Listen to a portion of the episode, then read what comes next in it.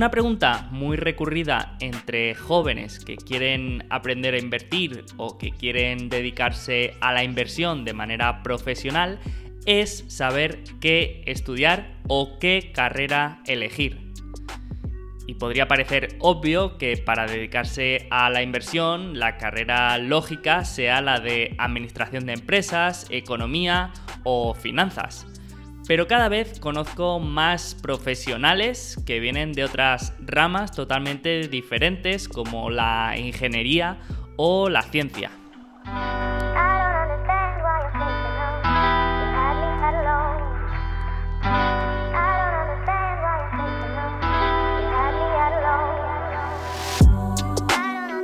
Esta pregunta también se la hicieron a Charlie Munger en la última entrevista que le hicieron el pasado febrero. Su respuesta fue, como era de esperar, muy mangeriana. El aprendizaje es nuestra carrera en la vida. Todos nacemos siendo estúpidos y nos cuesta ser sensatos, por lo que hay que trabajar duro en ello. Los inversores deberían convertirse en máquinas de aprendizaje leyendo constantemente y expandiendo su curiosidad. Nunca me gustó la especialización, dijo. Me gusta conocer algo de todos los campos.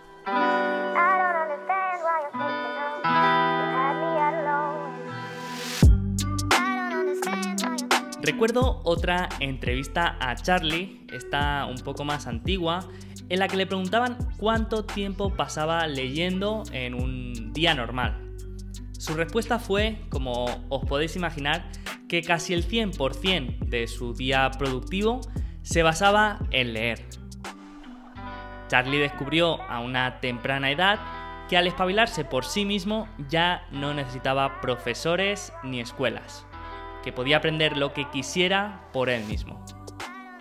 Mira Andrew Carnegie o Benjamin Franklin, ambos estuvieron muy poco tiempo en la escuela y aprendieron todo por ellos mismos. Cualquier cosa que necesitaban, lo aprendían. El invitado de hoy no tiene una carrera en finanzas, sino que tiene una carrera en ingeniería minera. La mayor parte de lo que ha aprendido ha sido por su cuenta y también conoce muy de cerca la filosofía de Charlie Munger. Tan de cerca que vive a tres minutos de la casa de Munger. Hoy tengo el placer de charlar con Alberto Jiménez, portfolio manager en Aristotle Capital Management. Una persona con una trayectoria realmente impresionante y con un enfoque para abordar la inversión y los negocios muy manger. Un enfoque multidisciplinar.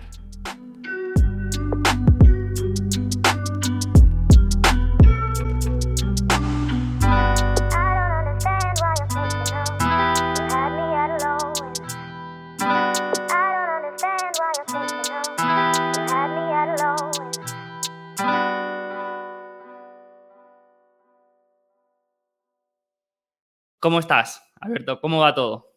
Pues estoy muy bien, gracias por preguntar. Espero que ahí en Madrid estéis o donde estéis conectados, estéis estupendamente. La verdad es que hoy en día con, eh, con, Internet parece que estamos cerca, aunque creo que el mundo digital no puede suplementar lo que es la interacción física, pero bueno, hacemos lo que podemos, ¿no? Bueno, en estos tiempos que, que, se, que se evite un poco también la interacción física también va bien, ¿no? Con esto, con esto del virus. Pero, pero sí, está claro que, Internet es una herramienta muy poderosa, pero que nunca tiene que ser eh, un sustituto de, del, del, contacto humano, ¿no? Lo primero que, que te quería preguntar es cómo es la vida en Los Ángeles. Si es tan cool como la pintan o, echas de menos la tierra y, te gustaría volver algún día? ¿Cómo es la vida allí? Sabes que los Yankees son muy buenos vendiéndose en televisión y siempre crean una imagen en las películas, ¿no? Que realmente todos los que hayáis visitado Los Ángeles sabes que no está correlacionado con la, con la realidad. Y, realmente aquí el, el, gran vendedor, ¿no? Que está lleno, si tú vienes aquí a pasear por varias ciudades de, de Estados Unidos te das cuenta que, que los americanos están llenos de vendedores, ¿eh? vendedores de televisiones, vendedores de coches, vendedores de lo que sea. Y realmente yo ahí la, la, el skill ¿no? que, que, más valoro es el que le llamo yo el, el que le puede vender hielo al esquimal. Realmente se necesita una especie de, de, no sé, de conexión como Rasputin, ¿no? Cuando estudia el antiguo Rasputin, de, de, vender a la gente cosas que no necesitan, ¿no? Como sería el hielo al esquimal. Entonces, en el mundo digital, que tú conoces mejor que yo, donde hay mucha impulsividad, realmente eh, los americanos son muy buenos en, en esto, ¿no? En, crear una demanda que realmente no tiene sentido. Es decir, crear esa serie de, de, necesidad virtual, de pretender que necesitamos muchas cosas que realmente pues no las necesitamos. Así que España se echa mucho de menos siempre en lo que es la calidad de vida y en la filosofía dedicar tiempo a, los amigos y a lo más importante en la vida, ¿no? que es nuestro entorno y, en la, y nuestro microclima, ya sea la familia, ya sean los amigos, nuestra comunidad. Y realmente es un valor intangible que, en mi opinión no se puede digitalizar. Así que, así que bueno, no, como tú sabes, no, no te dejes llevar por los, por los vendedores de hielo a los esquimales, ¿no? que son como venden Estados Unidos en las películas y bueno, todas las ciudades como ecosistemas complejos tienen su tienen sus problemas, pero también, como tú sabes, del, símbolo, la simbología china, a mí me gusta el mandarín porque mis hijos hablan, hablan chino. Y el, el símbolo de oportunidad es el mismo que el signo de crisis. Entonces, hoy en, día en la que estamos viviendo algo que parece una crisis, yo invitaría a todo el mundo a, como los chinos hacen, a ver el otro, el, el, otro lado del vaso, ¿no? Que es la oportunidad. Así que en Los Ángeles hay mucha oportunidad, pero también, en mi opinión, existe en Madrid o en otras ciudades de España. Bueno, eh, también me, me pareció muy curioso la primera vez que hablamos que me comentaste quién era uno de tus vecinos que tenías cerca, cerca ahí de casa, que era Charlie Manger. Eh, eh, ¿Se nota algo diferente en el aire? ¿Hay, hay, hay algo que, que, se contagia de, de, la esencia mangueriana que, que, tanto transmite? Es un animal intelectual. O sea, en la fauna, tú cuando vieras los bosques, ¿no? Y tienes los grandes predadores, los que están a, a la altura de la cadena de, de, de, food chain, ¿no? De la cadena de, alimentación desde el punto de vista intelectual, eh, Charlie es el, es el depredador de los libros. ¿eh? Entonces, todo libro que ve se lo come.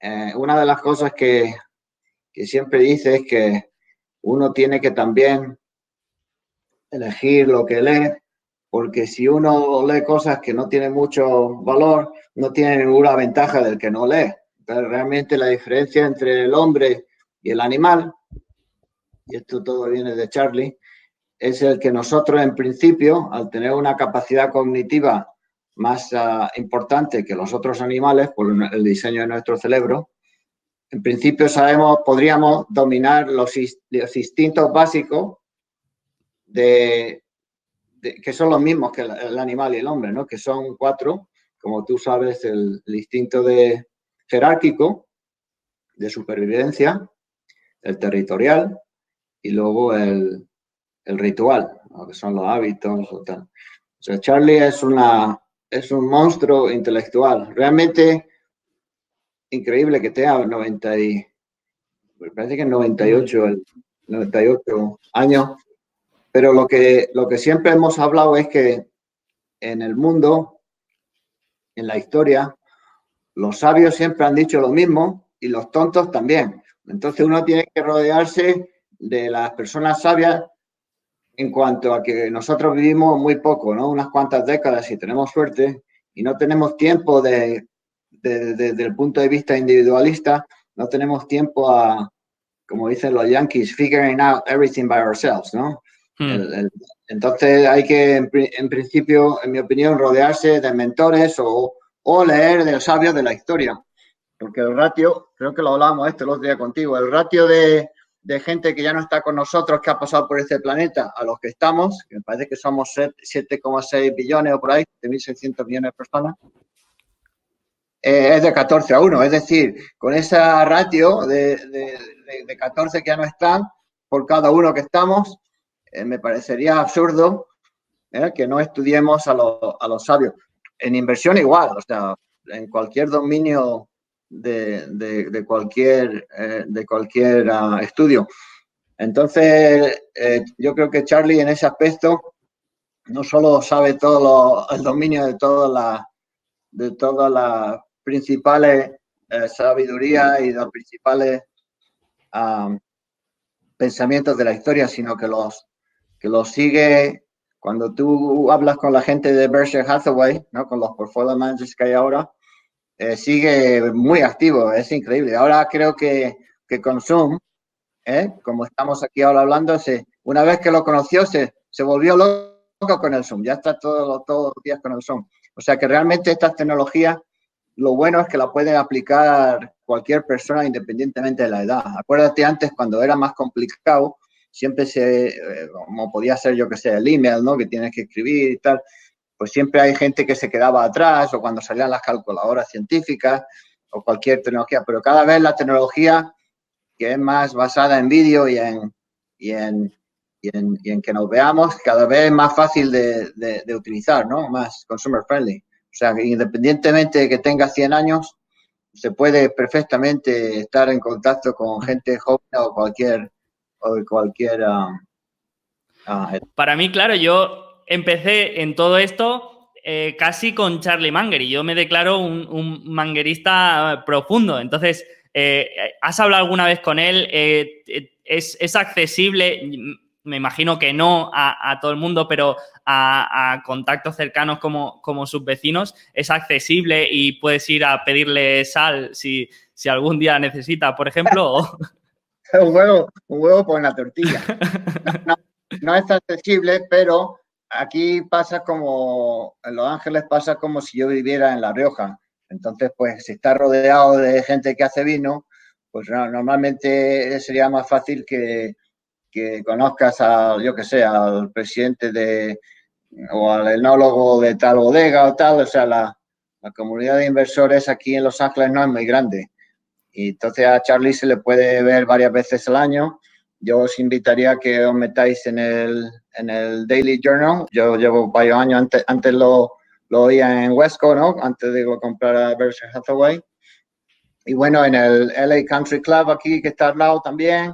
O o bueno, tiene muchas apariciones. La verdad es que yo te digo una cosa, que, que, Warren y, Charlie, yo creo que son tan abiertos al público que uno, incluso viviendo en un, en un pueblo como el mío, en Cazorla puedes tener tanto acceso como en Los Ángeles, que es lo bueno de, de ellos que han sido tan abiertos a, bueno, a expandir la sabiduría y, y compartirla con todos nosotros. Así que realmente, independientemente de que uno sea fontanero o escultor, pintor o lo que sea, yo creo que su, su forma de, de, invertir es una forma de vida. Le puedes llamar value investing o como dice Charlie, eh, smart investing, porque al final la gente se come mucho la pelota con lo que significa value o lo que no es value y a mí eso me recuerda un poco en la música, como tú estás ahí en España, a cuando te miras la historia del camarón. No sé si tú conoces la historia del camarón de la isla, pero cuando él hizo la leyenda del tiempo, ¿no? Ahora un clásico, eh, fue, fue eh, abundantemente criticado, ¿no? En España por los expertos de la música. ¿Por qué? Porque él lo que hizo fue de una forma multidisciplinar y de una forma abierta el copiar eh, influencia de la música de varias formas y eso los, conservadores, los que no salen del cajón, lo criticaron muchísimo. En mi opinión, con Value Investing pasa igual. Hay una serie de, de, de, como pasaba con el flamenco tradicional, que la gente no quiere, no quiere evolucionar. Y como tú sabes, como todas las criaturas biológicas, si uno no evoluciona, mueres. Pues en Value Investing es igual uno, en mi opinión, no puede tener un concepto estático o un concepto predeterminado de, lo que significa invertir y no evolucionar. Y ahí creo que hay muchísima gente que tiene una serie de, que tú sabes también de, estar en contacto con muchísima gente de inversión, que tiene una serie de, patrones predeterminados, ¿no? Y yo creo que esos son anclajes psicológicos que te hace que te hundan más que flotes. Así que yo, yo, prefiero, yo prefiero flotar y moverme que estar anclado en una serie de, patrones eh, estáticos. Y yo creo que Charlie y, Warren en ese aspecto, cuando tú miras los últimos 50 años, pues como, como, como entes biológicos han evolucionado de una forma fantástica. Sí, Luego hay otro tema que, también hablamos, que, a mí me parece fascinante porque yo también lo he vivido, que es una trayectoria profesional en un país extranjero, ¿no? Y a mí, pues es algo que, admiro en, otros españoles que, han de alguna manera triunfado, que han llegado a, posiciones que muy, muy respetadas en países extranjeros que, es cómo ha sido esta evolución, porque como te comenté, yo eh, he estado viviendo en Irlanda y sí que los primeros años te sientes acomplejado, te sientes más pequeño porque estás en un país extranjero que no es el tuyo y además, como tú has dicho, la cultura anglosajona eh, es muy buena en el contacto entre personas, sobre todo en el mundo de los negocios, en, las negociaciones, en la venta. Y entonces sí que me sentía bastante intimidado. Entonces, ¿cómo crees que ha sido tu evolución eh, profesional en, Estados Unidos, aparte en un país tan competitivo? ¿Cómo ha sido tu evolución y si has sentido algún lastre por ser español o, crees que has tenido las mismas condiciones que, cualquier otro? ¿Sabes qué pasa? Que yo creo que nosotros los españoles tenemos esa condición, no sé si es genético o es que nosotros no lo inventamos, pero esa condición de, sentirnos acomplejados y tal, cuando nuestra preparación es magnífica. Es decir, nosotros como, como yo llamo, como gatos de la calle, ¿eh? nos lo podemos comer todo. Tú imagínate el poder mental que hay en España con toda la gente que se memoriza todas las estadísticas del fútbol, se sabe hasta el nombre de las mujeres, de cuántos goles han metido, tal. Tú imagínate ese poder mental, utilizarlo a la hora de, reconocer estadísticamente patrones de negocio o, formas de, hacer dinero. Yo creo que nos lo comeríamos todos, vamos. Yo creo que la gente que trabaja, por ejemplo, en Londres, o mi, o mi experiencia cuando trabajaba en Wall Street, en Nueva York, muchos ceporros, ¿eh? Hay, hay muchísimo bandido y luego hay mucho farsante. Es decir, yo mi, mi experiencia en Wall Street yo creo que es como venía también del pueblo, ¿no? un poco más, poco más naive, ¿no? Más, más iluso eh, y también acomplejado, como tú decías antes, pues yo pensaba que ahí me iba a encontrar, ¿no? Joder, esto tiene que ser todo la hostia. Y al final, ¿qué va? Al final lo que hay es como en todos los ecosistemas, pues está el político, el, el, que finge, el que acarrea, el que vive de las cuentas, el vago, el papla, y al final, pues los que trabajamos somos cuatro o cinco. Te acuérdate del, del, Pareto, no sé si conoces el modelo mental este de Pareto. Sí, del, del 20% que da el 80% de los resultados. Pues aquí igual, ¿no? Igual que pasa con tu armario, que el 20% de la ropa es prácticamente lo que utilizas todo el año, ¿no? Y el 80% te lo puedes quitar de en medio. Pues aquí igual. Yo creo que, que lo importante ahora con el mundo digital, donde uno ya pues como, como estamos viendo, puede estar viviendo donde quiera y puede estar trabajando en otros países. Yo creo que eso a España le puede ayudar mucho porque tiene muchísimo talento, muchísima gente joven con un montón de, de capacidades y ahora pues ya no se necesita ir a Dublín o a Londres o a Los Ángeles o a, o a Manhattan, uno puede realmente estar bien conectado, que España tiene muy buena fibra, como tú sabes. Yo creo que si no la mejor de Europa, el, de las mejores del mundo, con Japón, el sur de Corea y China. Y una vez que estás bien conectado, y luego la vivienda es razonablemente más barata que en otros sitios del mundo, eh, la infraestructura de carretera es buena y el, el agua es potable y la comida seguramente la mejor del mundo, pues uno puede estar en España con muchísima más posibilidades que yo creo que nunca en la historia de España. O sea, yo invitaría a que todo el mundo le escriba cartas a sus representantes políticos, ya sea el alcalde, el, senador o lo que sea, para que ellos vayan representando a sus comunidades desde el punto de vista global y traer inversión. Mira, Málaga, por ejemplo, Málaga y Bilbao son casos muy interesantes, donde alcaldes pragmáticos, tú haces un sondeo y la gente ni siquiera sabe de qué partido político es el alcalde. ¿Por qué? Porque le interesaba es el personaje, el alcalde y la y la y lo que es la globalización de las ciudades. No sé si habéis estado en Málaga en los últimos 10 años, pero la transformación es tremenda. Y yo creo mm. que lo mejor de España está por, por venir en cuanto a la monetización de la, de la tecnología digital a través de nuestro enclave geográfico, que es magnífico. O sea que yo hay todo este complejo que nosotros tenemos.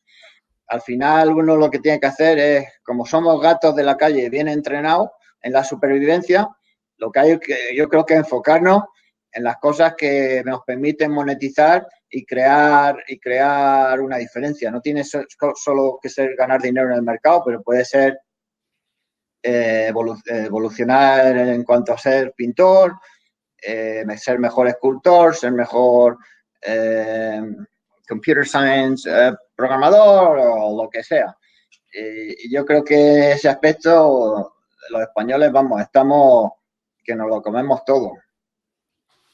Entonces, así a nivel, a nivel general, eh, tu, evolución ha sido más al principio tener que trabajar más que los demás, quizás para destacar, o, cómo, cómo, lo hiciste al principio para, para eh, llegar tan, tan lejos, ¿no? ¿Tenías, ¿Tenías esa visión a largo plazo o...? Yo creo que es como le digo yo, el enano que juega al baloncesto. ¿eh? Entonces, claro, como si eres el más chiquitillo del equipo, pero es el que más ganas tengo, pues tengo que saltar más que los demás, ¿no? Si tú imagínate que yo jugara aquí en los Lakers antiguamente con, con Shaquille O'Neal. ¿eh? Shaquille O'Neal tampoco necesitaba saltar mucho, ¿no? Para meter. Entonces yo creo que esa, esa carencia de recursos en la que yo venía, porque igual esto ha cambiado, pero yo cuando estaba en Madrid, pues no existían las becas y, y claro, cuando uno estaba en la clase, cuando yo estaba en el máster aquí en Colorado, estaba en la clase con gente del norte de Europa que venían todos becados, se le pagaban hasta el alquiler. Y yo pues tenía que trabajar en la cafetería para poder pagarme los vuelos o, me creé un sistema de intercambio entre la Politécnica y, y esa escuela para yo poder permitirme eh, la, matrícula. Luego, a raíz de eso, se han beneficiado bastantes personas, por lo que oigo, pero bueno, yo creo que uno tiene que ser siempre pillo y saber cómo ser el enano que juega al baloncesto, sabiendo que está luchando con menos recursos. Pero vamos, que es más que nada, yo creo que es la actitud lo que cuenta y la pasión, más que el tener el coeficiente intelectual muy alto. Es más, yo creo que mi coeficiente intelectual no, no creo que sea muy, muy interesante desde el punto de vista de conectarme unos cables y, y tal. Yo creo que lo más importante es saber cómo pensar y dedicar todos los días de tu vida un poco a mejorarte eh, constantemente, pero de forma continua. Si tú haces los números, como tú sabes, la, lo que nos contaba Albert Einstein, ¿no? De la, del interés compuesto, en la octava maravilla del mundo, y es que si tú haces los números y dices, bueno, si yo me pudiera mejorar en, mí mismo un 1,9% mensual, ¿eh? sabes que un 26% al, al año, son 12 meses, y en tres años, pues, como tú sabes con la regla del 72, pues en tres años doblas, doblas lo que estés haciendo. Entonces, si uno puede doblarse mejorándose a sí mismo un 1,9% al mes, al cabo de 30 años, ¿no? que son tres décadas de, carrera, uno tiene un conocimiento de mil veces superior a cuando empezó. Entonces, la, importancia que eso tiene en, una carrera es impresionante porque al principio pues eres el enano del, del, equipo de baloncesto, ¿eh? pero luego a los 30 años eres mil veces más, mejor que, que Shaquille O'Neal. Entonces, claro, lo más importante, en mi opinión, es, es, esa llama que uno tiene que tener dentro de querer aprender siempre. No solo, no, no de forma escalonada o de forma no continua, sino como un río sin sequía. Siempre, siempre, todos los días, la corriente, y esa actitud uno la tiene que tener, llevar dentro. Sí, sí, eso, eso me, gusta mucho y es muy, es muy manguerista el de, el de aprender eh, como, un proceso vivo, no, no, con un objetivo, sino, sino como una forma de vida, ¿no? El, aprendizaje continuo. Me gusta mucho.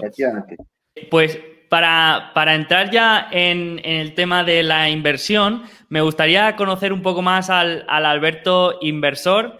Eh, ¿Y cómo te, definirías tú en, este mundo, o como inversor o como analista?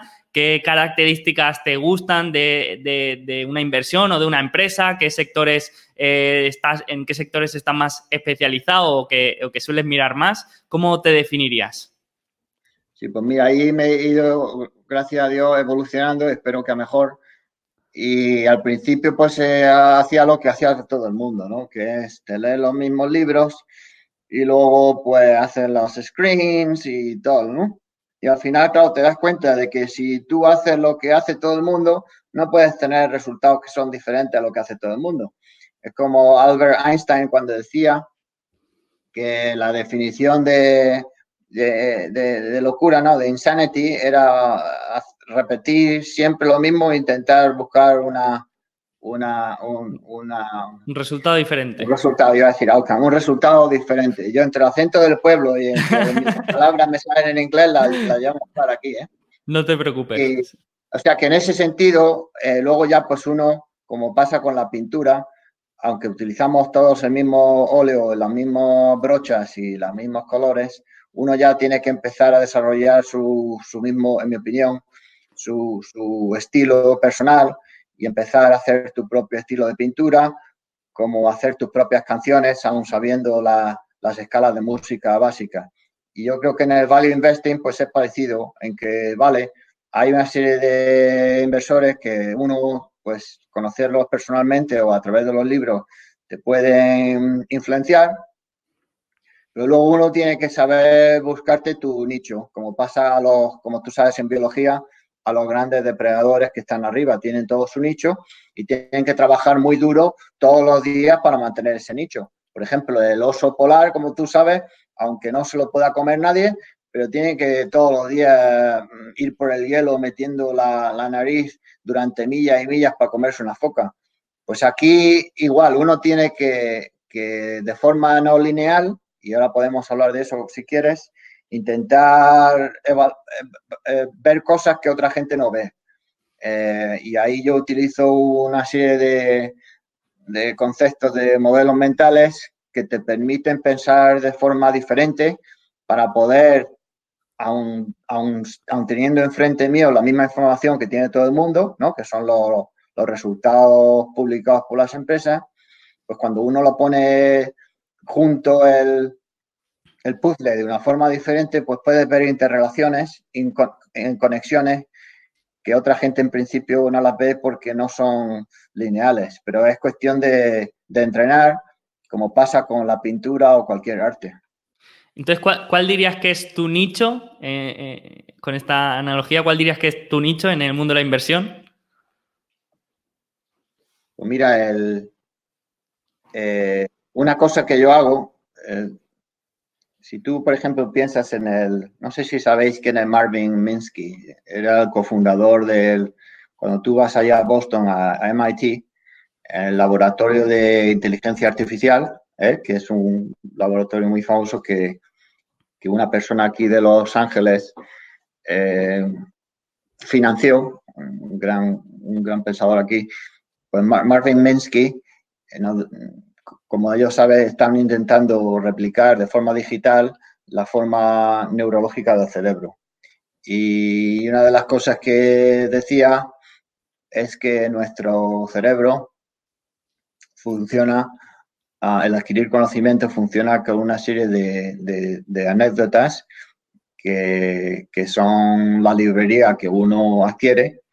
Él decía 50 millones de historias o de anécdotas y el truco es saber utilizar las cinco más importantes en cada problema. Entonces ahí lo más importante eh, es, en mi opinión, estudiarse los principios básicos de todos los dominios, pero con la mentalidad de no ser el que más sabe, pero sí, sí el, el, entrenarse, el cómo interrelacionar el principio. Vamos a hacer uno, porque esto suena un poquillo abstracto, vamos a hacer uno aquí para que vean la simplicidad de, esto, ¿no? ¿Quién de, es que como no veo en el chat, no sé, pero bueno, ¿quién ahí en el chat no conoce las leyes de la, relatividad? No hace, no hace falta ser ingeniero, ¿verdad? Entonces es tan, es tan sencillo como lo siguiente. Vamos a hablar de física y lo vamos ahora a, conectar con, inversión, ¿vale? Las leyes de la relatividad. Como tú sabes, si coges un ave de, Madrid a, Málaga, yo no sé si ahora se puede hacer, pues bueno, en condiciones normales, eh, y tú estás en la cafetería del ave con una manzana, para ti esa manzana está estática, pero para el que está en la calle y ve pasar al ave, pues la manzana se mueve a, no sé, a 120 millas a la hora. O 200, no sé, 200, qué sea, 210 kilómetros por hora. Entonces, la, esa es la teoría de la relatividad, ¿no? Sin fórmula y sin tonterías. Entonces, ese concepto, que es el principio básico de que las cosas no son absolutas eh, y que la, la perspectiva en la que uno está debe, debe abrir el horizonte para tener diferentes formas de interpretar un ecosistema. Realmente eso es la teoría de la relatividad. Entonces, ¿cómo uno abre su mente con la teoría de la relatividad para analizar una empresa? Pues eh, sería la interconexión esta que, que, Marvin Minsky nos está hablando, ¿no? De, de MIT. Eh, pues en mi opinión, uno tiene que meterse en la mente de todos los entes que están en la empresa como pueden ser los distribuidores, los clientes, los reguladores, los empleados, los dueños, etcétera. Una vez que tú entiendes el negocio desde el punto de vista de cada parte, que es su interpretación es diferente, igual que pasaba con el AVE o con el que está en el teatro viendo una ópera, según tú donde tú estés sentado, aunque la música es la misma, tú tienes una perspectiva y una experiencia diferente. Entonces, en el negocio pasa igual. Si tú utilizas esta, este modelo tan sencillo que yo te acabo de decir ahora para tú entender desde el punto de vista de cada, de cada persona ese negocio, no solo vas a entender el negocio mejor que nadie, sino que vas a, tener, vas a lograr ver conexiones que sean mucho más... Uh, fíjate que acaba de, de Siri uh, hablarme, ¿eh? cómo son las... Estamos hablando de inteligencia artificial y el teléfono que, acaba de... Estoy hablando de mí, dice. Acaba de encontrar una, un answer. Tiene huevos. Entonces, la, historia eh, es la siguiente. Si tú estudias la... Fíjate que esto es muy sencillo lo que acabamos de hacer, ¿no? Y hay mucha gente que dirá, pero bueno, ¿qué tiene que ver esto aquí si no me has hablado de números, ni de cómo calcular el valor intrínseco y tal?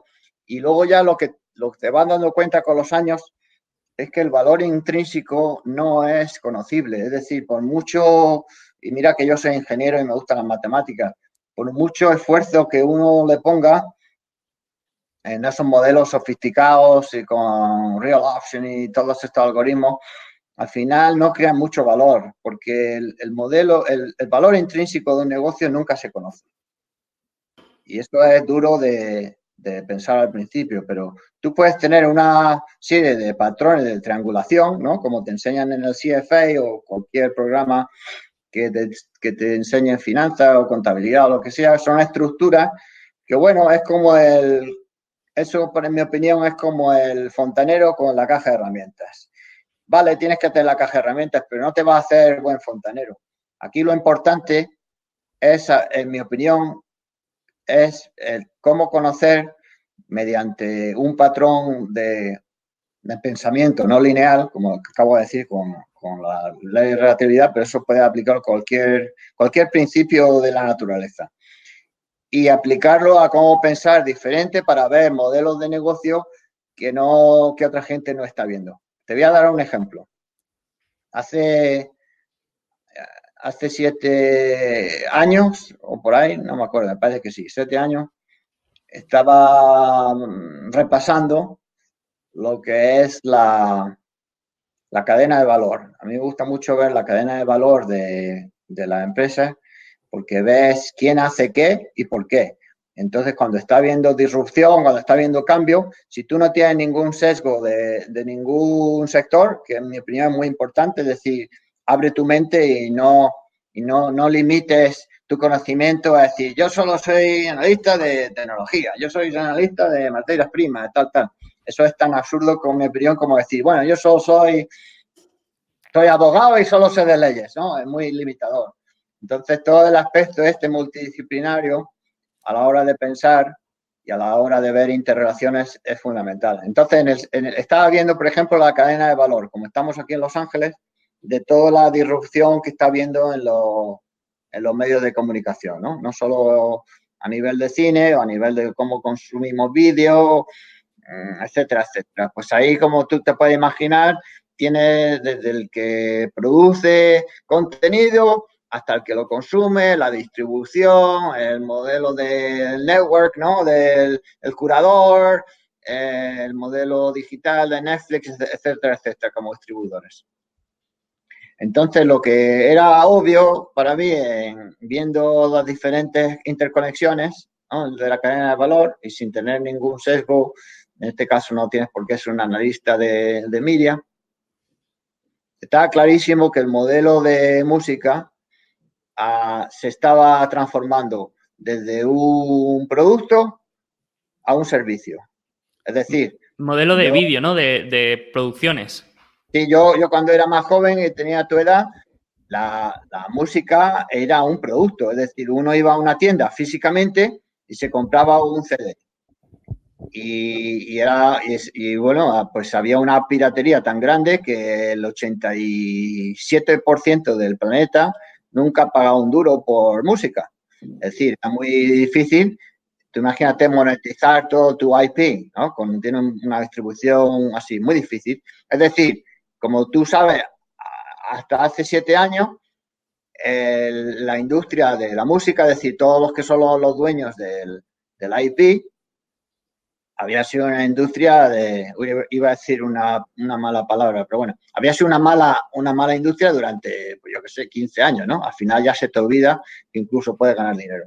Entonces, claro, cuando hay una, un cambio del modelo de negocio, se pasa de la, del producto a un servicio. Tú ahora, cuando, cuando tienes ahí tu, tu computadora de bolsillo, tienes una aplicación, que hay varias, y tú sabes que tienes acceso a una librería de música ilimitada, ¿no?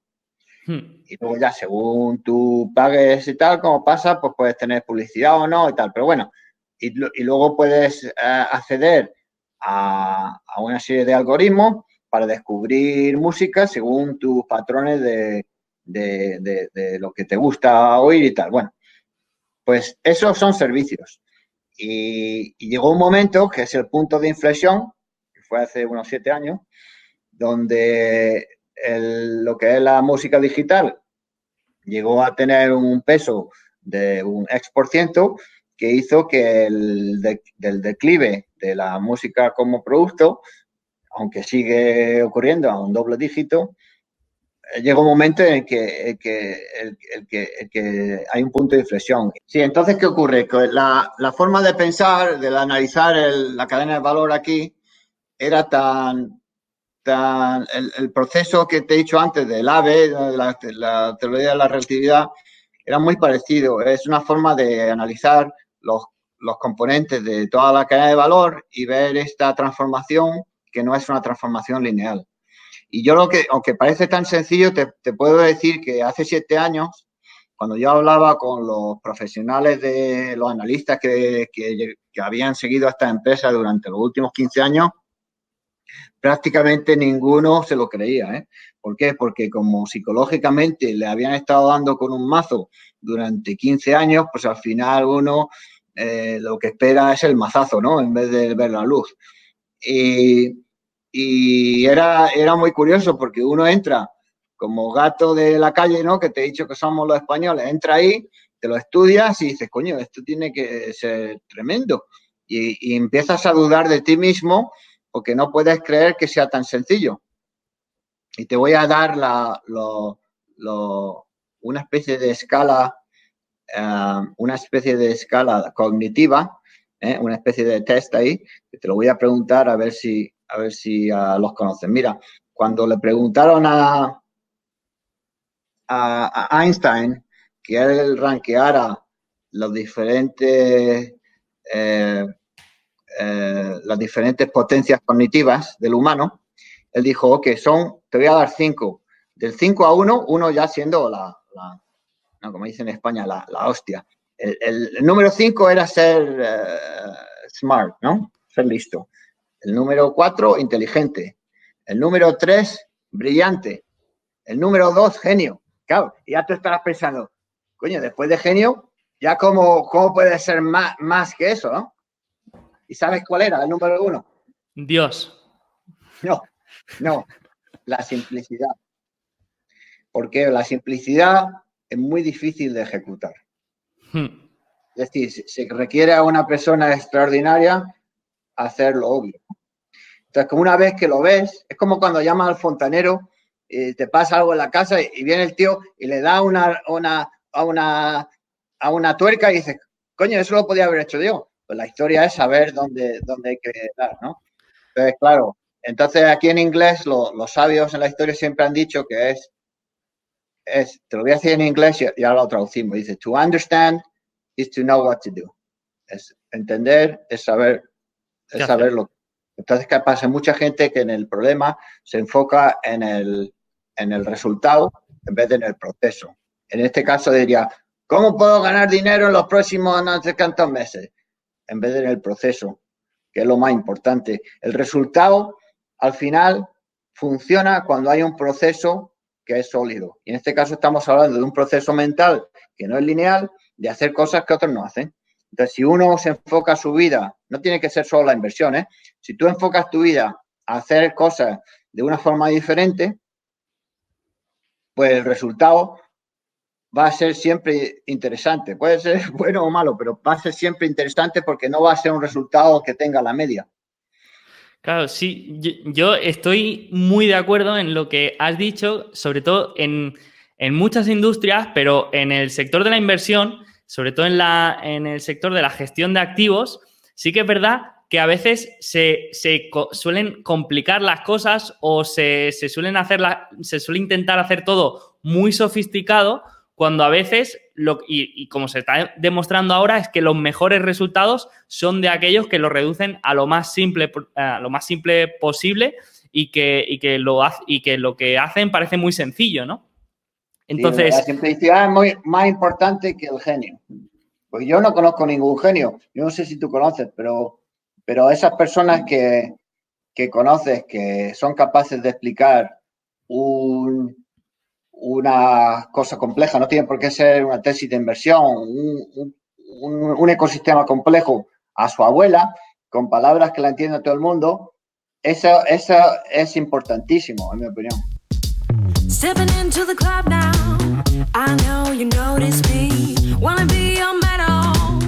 Hacemos una parada de descanso para respirar, coger aire y volver a captar vuestra atención.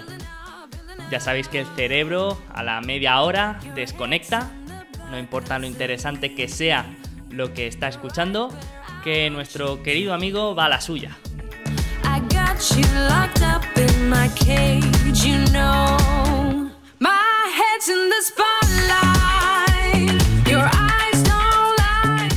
Así que aprovecho estos intermedios para romper un poco el patrón de la charla y volver a retener vuestra atención.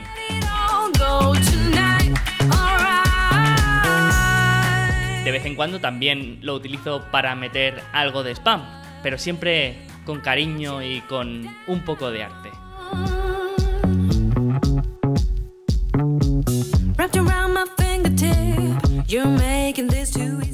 Y bueno, ahora que tenemos de vuelta nuestra mente errante y vuelve el foco y la concentración, vamos a seguir disfrutando de este café con Alberto que me está encantando.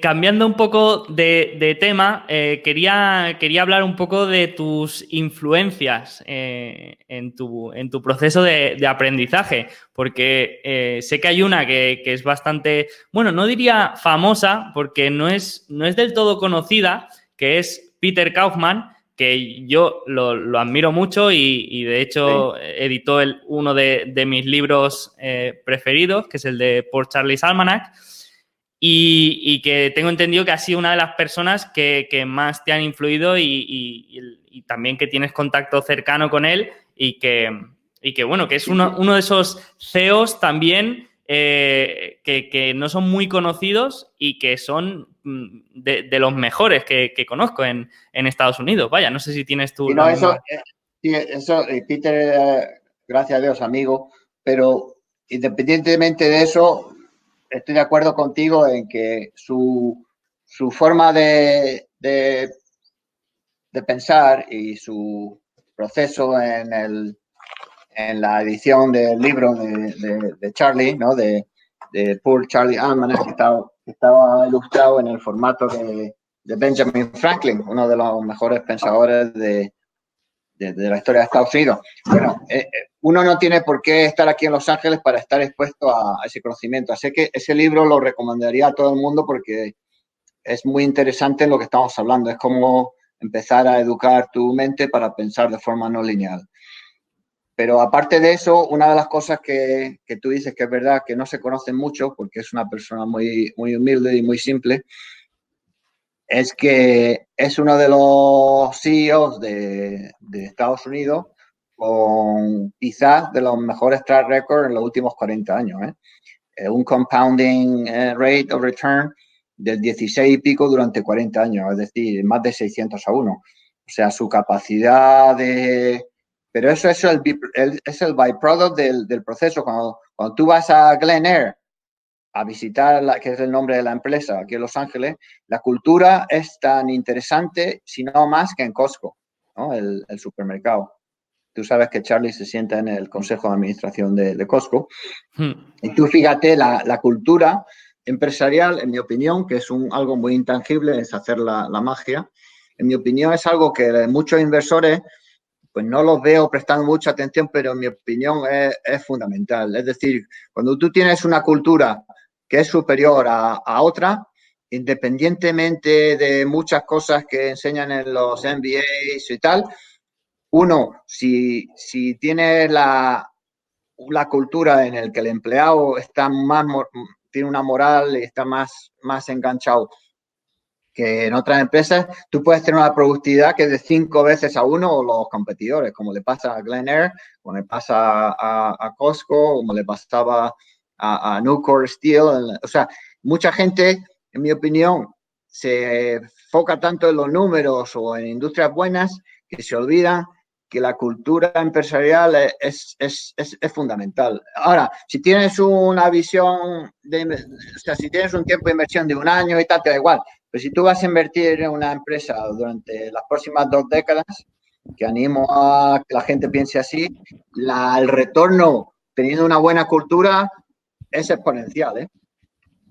¿Y cómo, cómo, defines tú una buena cultura? Porque esto también es algo subjetivo y que lo he hablado con varias, varias personas en cómo eh, encontrar empresas con buena cultura o cómo identificar estas buenas prácticas dentro de, empresas. ¿Tú qué sueles mirar o qué te gusta en torno a esta cultura empresarial?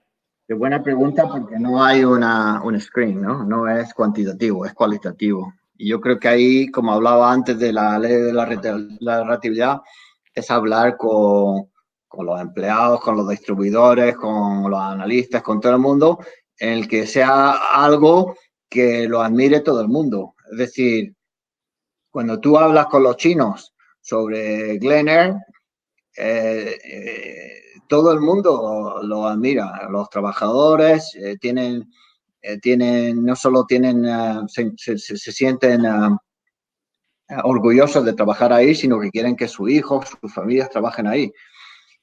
mucha gente tiene, como tú sabes, esos libros cuantitativos de cultura y tal, donde el, el, presidente de la empresa escribe el libro y luego él no, no está siguiendo eh, ese modelo. O sea, al final uno tiene que ser un líder porque uno lo vive, no porque te lo haya dicho McKinsey o Boston Consulting y tener una especie de patrones escritos en la pared. Es como el médico que fuma.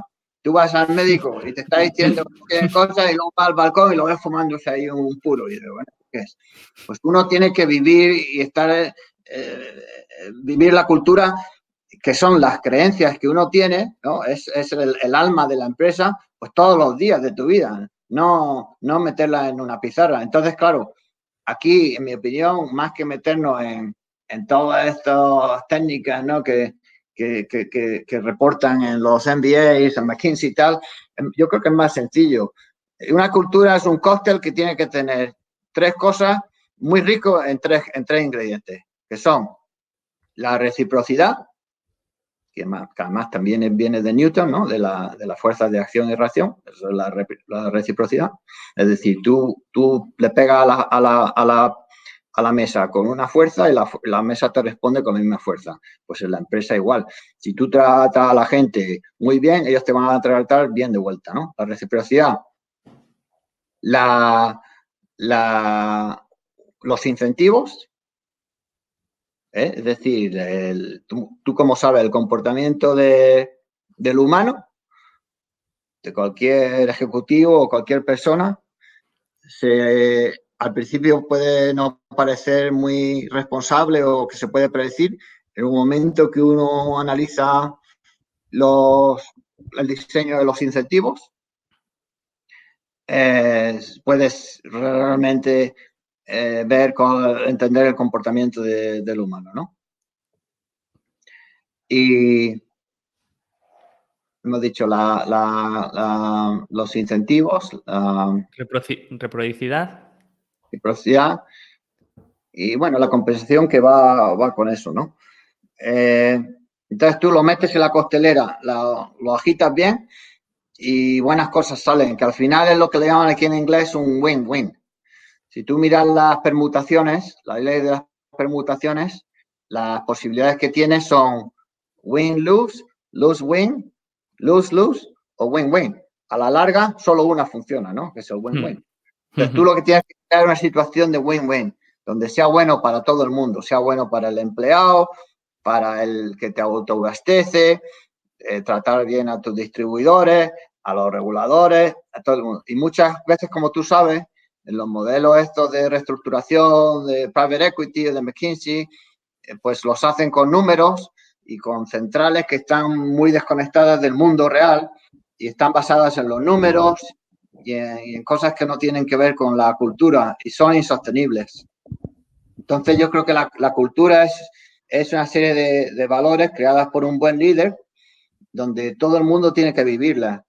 Es decir, tú piensas, ¿qué es lo que hace un buen líder? ¿No? Que esa es otra pregunta, podríamos hablar aquí todavía. Pues bueno, pues hay unos patrones que son que todo el mundo, que estoy seguro que si, si a los que gente que está escuchando aquí se dijera levantar la mano, quien piense que un buen líder es una persona que se le puede confiar, levantaría todas las manos.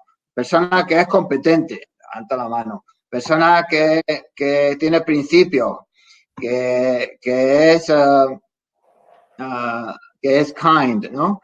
Que, te, comprende, uh, que tiene coraje, que, que, reliable, etcétera, etcétera. Al final aquí todo el mundo, esto es tan, tan sencillo que todo esto viene de la biología, de la naturaleza. Todo el mundo levantaría la mano porque al final un líder es una persona que tiene unas cualificaciones que, que, hace que los demás quieran seguir y crean situaciones de win-win, ¿no? Quiera que los demás quieran estar ahí. O sea, al final yo creo que uno tiene que buscar empresas donde todo el mundo quiera estar, porque están creando una magia, no solo ganar dinero, porque como tú sabes, una vez que, el dinero cubre tus necesidades básicas, uno empieza a deprimirse con más dinero. Es decir, no, no te da la felicidad. La felicidad la hace el, uno hacer lo que, lo que hace todos los días, independientemente de que cada uno tenga un talento, pero hacerlo sabiendo que tiene un significado. You have to have a purpose. Y hmm. si tú estás en un ecosistema, lo llamas cultura, donde uno se siente orgulloso de lo que hace todos los días, Incluso puede ser el que limpia el suelo el que reparte las cartas, el que habla con los clientes, eh, eh, independientemente de, lo que uno haga, si uno tiene un, un cóctel que se llama cultura muy fuerte, la gente, todos se juntan y tú sabes que la, ¿cómo se llama en español eso lo de el, swarming intelligence, la, inteligencia de la colmena, ¿no? Cuando el grupo... La inteligencia colectiva, ¿no? Inteligente. ¿Eh? La inteligencia colectiva. Sí. Entonces, eh, como, tú, como tú sabes, si te estudias las colmenas o si te estudias la inteligencia de las hormigas, individualmente parecen muy tontas, pero colectivamente son tremendas. Pues aquí igual, eh, la cultura empresarial, cuando lo, cuando lo juntas en todas las personas de la estructura, ¿eh? no solo los líderes, se crea un, una productividad que es muy, es imposible de copiar. Tú puedes copiar cualquier producto tangible, ¿no? Pero la cultura es muy difícil de copiar porque como es muy sencilla, y ya te he dicho que la sencillez y la simplicidad es lo más, lo más alto, más que genio, es muy difícil de copiar. Vale. Pues eh, me apunto aquí todo esto porque, porque este tema de la cultura empresarial es algo que, bueno, que, suelo hablar bastante con muchas personas y siempre llegamos, llegamos a conclusiones diferentes y, me gusta mucho. Eso si quieres un día hacemos una, charla entera de eso porque ahí tengo muchas ideas, pero además hay ideas prácticas, no, no, esto no es de hacer un, doctorado, estos son ideas prácticas de, de ejemplos reales donde realmente al aplicar una buena cultura esto funciona para todos. ¿eh? y, lo que es curioso es que cuando esto tú lo hablas, de tratar al empleado bien y tal, mucha gente dice, ah, es que si tú le pagas muy bien, entonces te cuesta más. Y eso es tan, tan, tan retardado como el no ver la fórmula del retorno de capital a largo plazo. Entonces, todo, todo eso sesgo y todas esas eh, pensamientos que hay. Yo creo si quieres un día lo tratamos porque, porque es muy interesante. Yo ahí he leído muchísimas cosas y luego he estudiado muchas empresas donde realmente yo no, no sabía apreciar al principio lo importante que era la cultura para ser una barrera competitiva, lo que le llama Buffett el hmm. el mode de la empresa, y es, la cultura, pues no se puede copiar. No, no, pues, pues estoy seguro que, saldría una, buena charla y también te, voy a apretar algún día para ver si podemos hacer, aunque sea una mini charla con Peter Kaufman, que sería, bueno, eh, eh, sería el, día más feliz de mi vida, creo, si lo, si lo podemos llegar a hacer. Pero bueno, eh, eso, eso ya... Una charla con jóvenes españoles en Madrid y, bueno, él habla muy bien y es tremendo, ¿no? es el mejor amigo de, Charlie. Y, bueno, pero él a nivel individual, lo que te he dicho, la gente no entiende su, su track record. Es increíble. O sea, yo creo, aquí por el fondo, pues me puedo reunir con prácticamente con todos los presidentes de las empresas de Estados Unidos. Pero realmente, eh, Peter, yo creo que es de los mejores CEOs que he conocido en los últimos 30 años. ¿eh? Pues, pues ya intentaremos a ver si, si podemos hacer algo. Hablando de track record, yo he hecho un poco de investigación y tengo entendido que tienes una gran reputación en el mundo profesional de la inversión por tus resultados durante la crisis financiera y que durante el periodo de 2007-2010 tuviste uno de los mejores track records no sé si me equivoco, pero te quería preguntar un poco cómo fue ese periodo y a qué se debieron esos buenos resultados. Pues mira, es una época muy interesante porque tú sabes que en los libros siempre se lee, cuando te estudian los maestros de inversión o los maestros de lo que sea, ¿no? De cualquier disciplina, eh, la psicología es muy importante, ¿no? Y siempre te lo dicen, pero uno no, lo aprecia tanto hasta que tienes que estar en la crisis tú mismo, ¿no? Y tú sabes los budistas estos que dicen que a base de meditación se pueden salir de su cuerpo. ¿eh? Sí. Pues yo creo que en inversión es muy importante el, tener un proceso eh, de tal forma que cuando el momento llegue, tu cuerpo biológico no, no, te, no te traiciones. Y, aunque eso ahora parece muy fácil de decir, yo te digo que en los momentos más importantes, que igual pues hay tres o cuatro en la vida, no se necesita más uh, que eso. Realmente un track record, eh, yo creo que en todo en la vida, pero en este caso en inversión, eh, se hace tomando muy pocas decisiones. Es decir, en vez de estar intentando siempre eh, cambiar lo que uno tiene, yo creo que es mejor enfocarse en lo que importa, como te estaba diciendo antes, la cultura. Y una vez que tienes un, pues una oportunidad importante, eh, yo creo que es bueno tener un portfolio concentrado donde uno se enfoque más en las cosas estas que son tan, tan únicas. Porque como te he dicho que es muy difícil de replicar, pues cuanto más único sea algo, pues en principio más, más te gustaría tenerlo, ¿no? Y eh, yo creo que el, el principio más de concentración que existiría sería cuando uno se casa, ¿no? O tiene una mujer, en vez de tener, bueno, algunos países que tienen siete, ocho. Pero bueno, en España, en principio, uno tiene una, ¿no? Pues ahí ya estás totalmente concentrado, porque has, concentrado todo tu amor en una persona, ¿no? Entonces, en inversión, eh, imagínate la decisión esa tan importante, ¿no? Es tomar la decisión de que te vas a casar.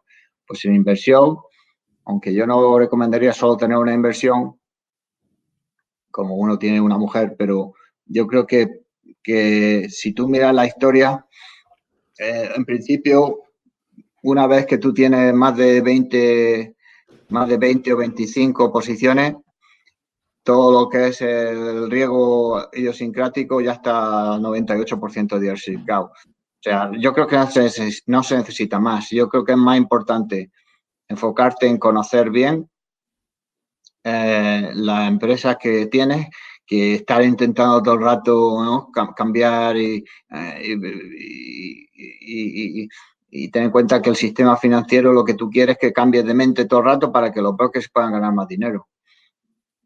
Sí, sí, sí. Entonces, entiendo que durante ese periodo de, de la crisis financiera estabas concentrado. Pero entonces. Ah, perdona, que no te, no te, no te he respondido. vale, que... Como los políticos estos aquí que están en electoral en Estados Unidos, preguntan cosas y empiezan a hablar de, sus, nietos y la suegra y todo. Y al final nadie responde de lo que el, el, quiere. Sí, mira, la crisis financiera es que me he ido un poco porque estamos hablando de las cosas mentales. La, la, la crisis financiera, eh, como posiblemente podamos ver en los próximos años pues igual tenemos algo parecido. Pero bueno, la, del, 2008-2009 em, es, un, es una especie de, de legado mixto, ¿eh? porque aunque el, el, resultado fue bueno, el proceso en el que uno tiene que, que atajar es complicado por, la, por, por, porque el cliente y, el aspecto mental te intenta engañar, ¿no? yo me acuerdo que nosotros en, nuestro caso no teníamos ningunos bancos, ¿no? Cuando la mayoría de los índices y la gente que invierte mirando a un índice, ¿no? Porque intenta hacer lo que todo el mundo hacía antes, tenía, yo qué sé, 25% y nosotros teníamos cero. Entonces, eh, no te pueden imaginar en el 2007 la cantidad de insultos ¿eh? que, nos decían los clientes, es que no, este como es de Cazorla no se entera, o no sabes leer el Financial Times, o no te ves que los demás tienen 25 y tú no. Y claro, es muy difícil decir a un cliente, pues vete con los otros, ¿no? Eh, porque suena un poco arrogante. Pero lo, lo importante es hacer tu análisis y si el proceso te está diciendo que no tiene sentido invertir en bancos, pues no inviertas. Eh, y eso, aunque suena muy sencillo, ya te he dicho que es complejo de ejecutar por, la serie de, de secos mentales, ¿no? Y, de intentar hacer lo que hace todo el mundo y tal. O sea, yo realmente lo que recomendaría a toda la gente es hacer mucho research, no intentéis copiar los portfolios de otras personas, independientemente de los famosos que sean o no. Haz tu propio research y si tú Tú intenta destruir la tesis y si ves que no se puede, pues invierte mucho en, ese, en esa oportunidad, y independientemente de que, eh, de que no sea popular la idea o que no esté de moda o tal.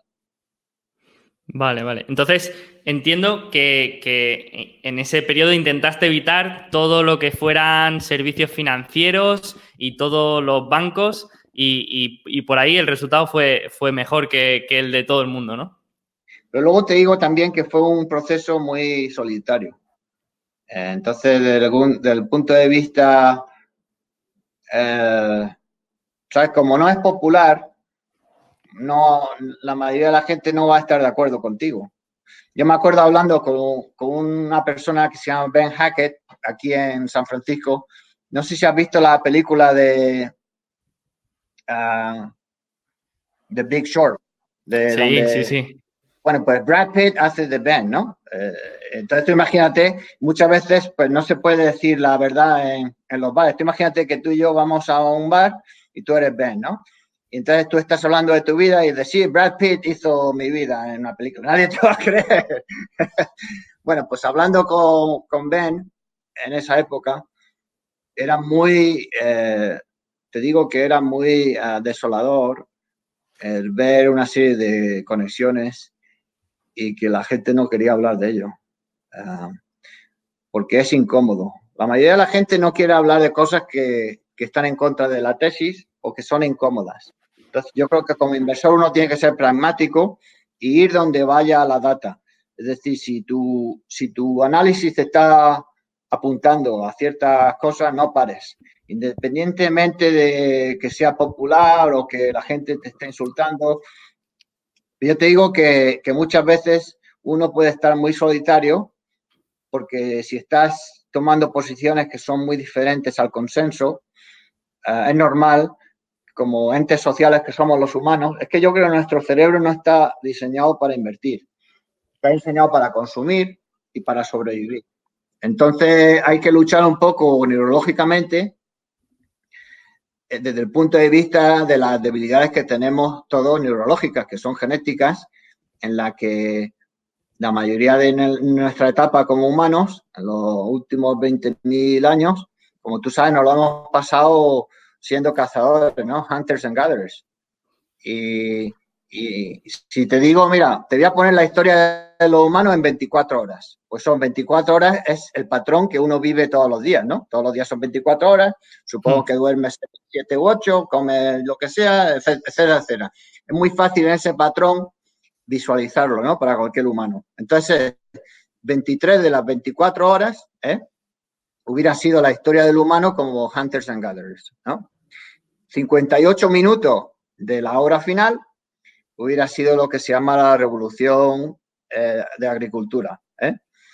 Y los dos últimos minutos es lo que conocemos de la revolución industrial, que nosotros pensamos que es normal, ¿no? Porque eh, somos lo que hemos vivido o lo que hemos leído más desde mil, pues, final de 1800. O sea, realmente nuestro cerebro no está diseñado para invertir.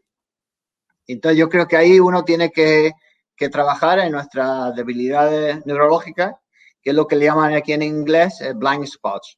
Es como cuando tú vas conduciendo con el coche y hay un momento en los laterales que tú no ves si un coche te está pasando o no, ¿no? Los ángulos muertos.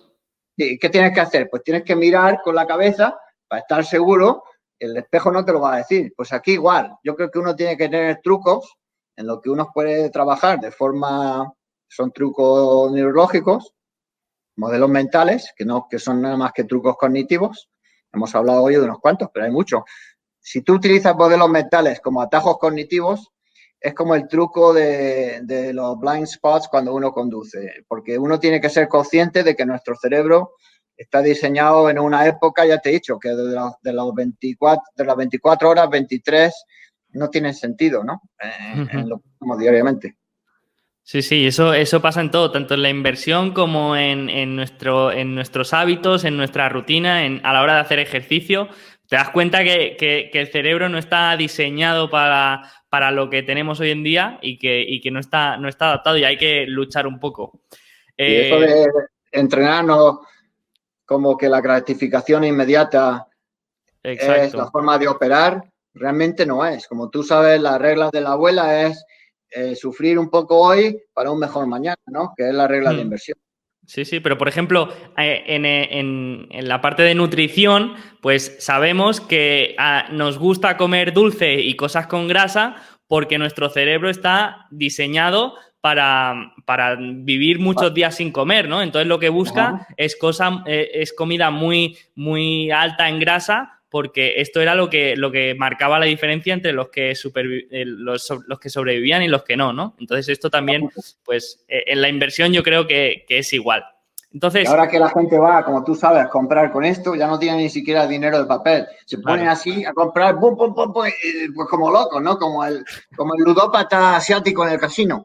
Entonces, claro, uno tiene que, que mediante meditación o mediante ejercicios mentales, tiene que saber dominar estos impulsos, no solo como inversor, sino para tener una vida más sana, como tú has dicho, y una vida más equilibrada.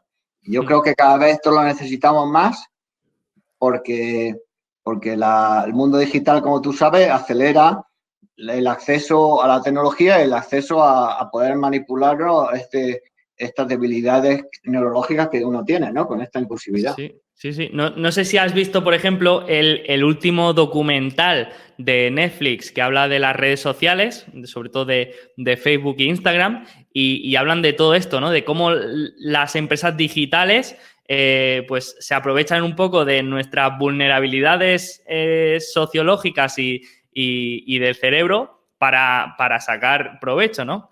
Eh, y si no, estoy encantado de ese documental es más, le los puse a mi hijo aquí. Mira que es, raro ponerlo en un, en un sofá, que, que vean la televisión los tres juntos. Pues los puse para que realmente vieran ese documental. Y una de las cosas que les comenté, que yo me acuerdo cuando en Silicon Valley yo conocía al antiguo director de Google X. Como tú sabes, Google X es el, departamento de RD de Google, ¿no? Donde la palabra no no existe. Ahí tiene una serie de, de, de, personajillos muy curiosos y lo, lo, experimentan todo. ¿eh? Entonces él dejó su trabajo, que es uno de los trabajos más reconocidos en Silicon Valley, sería como, el, como si fueras ahí en el vino, el, enólogo de, de, Vega Sicilia, ¿no? Pues este era el enólogo de, de, lo que es toda la, toda la inteligencia artificial. Y dejó ese trabajo para escribir un libro de la felicidad.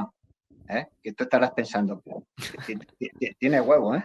O sea, él es el único libro que yo me he leído del tema de la felicidad que no está escrito por un asesor espiritual, un doctor de psicología, este es un software engineer.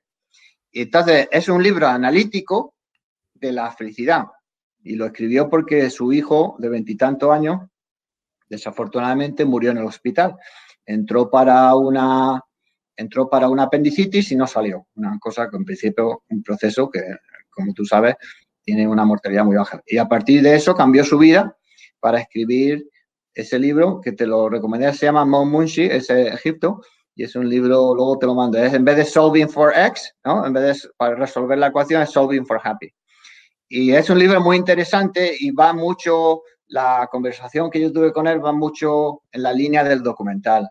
Yo hablaba de cómo estos algoritmos, la gente no los entiende, sobre todo el consumidor joven, cuando tú estás en frente de un algoritmo, ya sea de Twitter, de Facebook, de Netflix, lo que sea, lo que el algoritmo está diseñado es para explotar nuestras debilidades neurológicas. Es decir, para que tú estés más tiempo todos los días, cada día más, en la pantalla, enganchado. Y estás eh, metiendo datos gratis para Mr. Zuckerberg o, o, quien sea. Entonces, claro, cuando la gente me pregunta, Alberto, ¿cómo es que no tienes uh, Facebook? Y yo te digo, es que como tengo tres hijos, no tengo tiempo para trabajar gratis metiendo data para Mr. Zuckerberg, ¿no? Tengo que alimentar a los tres y tengo que trabajar, así que no tengo tiempo para trabajar gratis. Pero es un documental muy interesante. Sí, sí, sí. Eh, pues pues me, he apuntado el libro, lo he compartido por aquí porque, porque me, gusta este tema y, seguramente, seguramente me lo, me lo compré. Ha habido un detalle que has comentado que a mí ya ves que no se me pasa por alto nada. Cuando hablabas de la crisis financiera de 2008, has comentado que seguramente vuelva a pasar. o, has dejado ir que posiblemente mm, vuelva a suceder en el, en el futuro próximo. Entonces, no sé si, si, es que tienes alguna opinión al respecto, si es que eh, estamos eh, otra vez en una especie de, burbuja o cómo, cómo, ves un poco en general la economía. Yo realmente todas estas cosas de, macro y forecast, mi, mi valor no, no, no, se crea ahí. Lo que sí eh, lo digo desde el punto de vista biológico, es decir, si, si tú tienes Vamos a inventarnos una. Si tú tienes una hemorragia interna y vas al médico y te pone un parche para la para el consumo de la nicotina, ¿eh?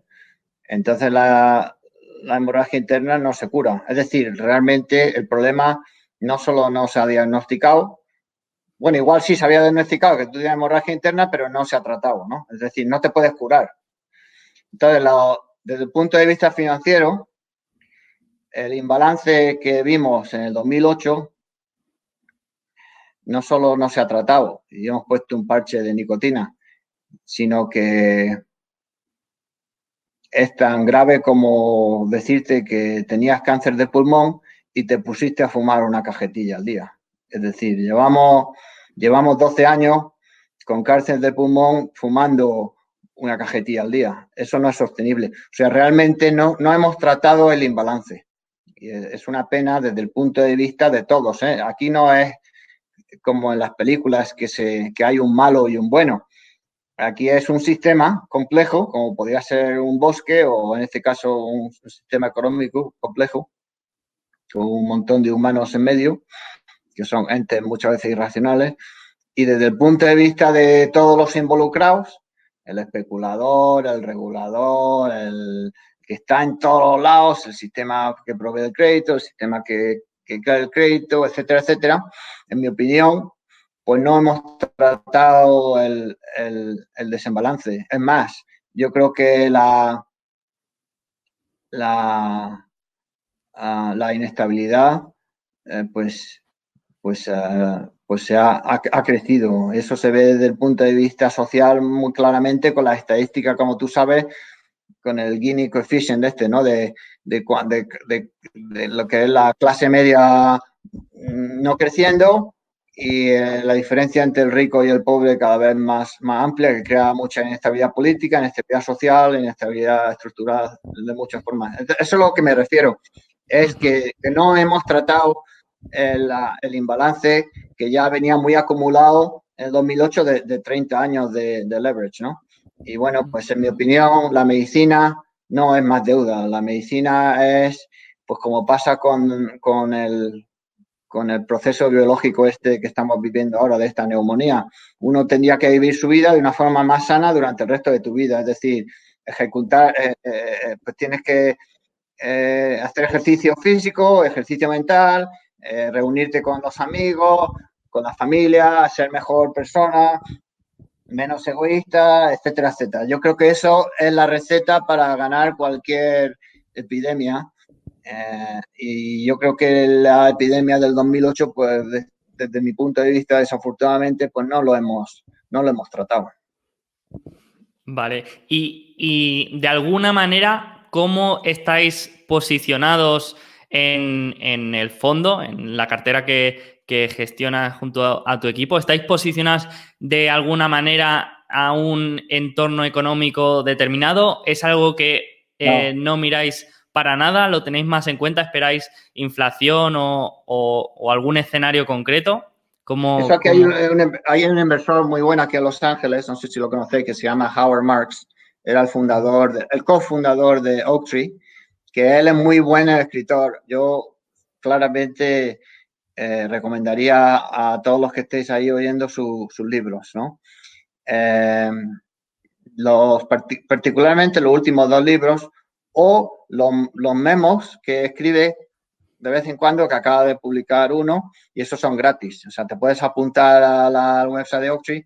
Él es muy bueno en hablar de lo que tú estás diciendo, pero nosotros lo que hacemos es eh, invertir en buenas empresas. Es decir, si tú tienes una empresa en la que los próximos 20 años hay la probabilidad de que por algo que tú puedes contabilizar, pues sea una buena cultura, una barrera de entrada muy altas, un IP, lo que sea, que tú puedes contabilizar, tiene una mezcla de modelo de negocio que va a mejorar por su participación en el, en el value chain, como decía antes, en la cadena de valor, o por cosas que tú puedas cuantificar, pues uno en principio podría invertir en los próximos 20 años sin, sin estar con miedo a que va a venir una crisis o no. Es decir, porque el timing, el market, como tú sabes, es prácticamente imposible. Yo no conozco a alguien que lo, que lo haya hecho de forma, de forma constante. Entonces, ya, yo, mírate, la, si te damos dos datos para los que seáis más jóvenes, tú seguramente ya los habrás leído, pero tú imagínate que tienes un inversor A y un inversor B, ¿no? Y con esto si quieres lo dejamos. El inversor A es una persona que, que empieza a invertir a los 26 años, ¿eh? y invierte 2.000 dólares, ponle 2.000 euros al año hasta que tiene una edad de 65 años, que como tú sabes son unas 40 contribuciones, ¿no? Eh, con un retorno analizado del 10%. Eso es el inversor A. Luego el inversor B, este empieza a los 19 porque su abuelo le dejó algo de dinero o tiene acceso a capital o lo que sea, pero solo invierte durante 7 años. Es decir, para de invertir eh, capital a la edad que empieza el otro, al de 26 años. Es decir, durante 7 años invierte 2.000 euros como el otro, ya para de, para de invertir más dinero a los 26 años, pero sigue computando un interés compuesto del 10%. Entonces, a, a, la edad de 65 años, el inversor, ¿quién crees que gana más dinero? ¿El inversor A, que tiene que invertir durante 40 años, o el inversor B que invierte durante siete años? El B porque lleva más tiempo. Claro, el B, que sale la matemática a 930 mil y pico, ¿no? Y el otro 893. O muy parecido, pero uno tuvo que invertir durante 40 años y el otro durante, durante 7. Por la razón por la que digo es que uno, si tiene una visión más a largo plazo, debería estar invirtiendo siempre. Es decir, sobre todo cuanto más joven eres, porque es donde uno tiene más... Tú no puedes controlar cuál va a ser el compounding de los equities, pero si tú inviertes en buenas compañías con, con, con, con barreras de entrada altas y con un cambio de modelo de negocio donde tú te beneficias en vez de te perjudicas, es decir, eres el disruptor en vez del el, rompido, eh, si tienes un, que llaman aquí un runway, ¿no? muy largo, pues en principio con, unas cuantas empresillas de estas, hay un libro que se llama, me parece, A Hundred Baggers, que habla de esto y, y inviertes durante 30 años, pues ya puedes tener riqueza para poder, no, porque yo no, yo no, yo no pienso en esas tonterías de jubilarse, pero sí para poder hacer otras cosas, ¿no? Luego con el capital, pues uno puede hacer cosas productivas, puedes hacer cosas para la sociedad, etcétera, etcétera. Hmm que también tengo entendido que tienes una fundación, eh, si, no me, si, no me, equivoco, una fundación eh, en Filipinas. Sí. ¿Puede ser? Sí, se, llama Wild Orchid Foundation porque la, mi mujer es eh, medio filipina, medio polaca. Y nos conocimos en, en Los Ángeles. Y yo soy medio, medio pirata y medio medio, medio Dios sabe qué, pues tú imagínate, mis hijos están mezclados, ¿eh? están como los, están como los caramelos surtidos. Eh, entonces la historia es que en este caso nosotros lo que hicimos es implementar un modelo de, de fundación como, como con la misma filosofía que uno invierte, es decir, el poder tener un retorno en vez de capital, un retorno a la sociedad. Y si uno se enfoca en los problemas de diferentes ecosistemas, de diferentes sociedades, en este caso una comunidad en el país de Filipinas, pues atajando, atajando los diferentes puntos de la sociedad, nuestro enfoque es en la educación, en el que hay cerebros que, nacen en diferentes partes del mundo y no tienen ningún recurso como, no nos pasa a nosotros en España, que tenemos muchos recursos. Y entonces la historia era que cuando montamos la fundación, eh, yo quería contabilizar, era si tú tienes recursos limitados como tenemos nosotros, puedes crear un gran impacto. Es el mismo concepto que el, compounding eh, interest, ¿no? La fórmula del interés compuesto. Si tú te enfocas en problemas eh, y das a la gente una oportunidad y, la habilidad de, que ellos crezcan, un pequeño empujón puede crear muchísimo momento, ¿no? te voy a decir uno, por ejemplo. Había un, uno de los colegios en los que en los que estamos haciendo un proyecto, pues mi mujer es la que, la que más involucrada está. Eh, cuando tú, es lo que llaman en España formación profesional, yo no sé si esto todavía existe, que en inglés se llama vocational school.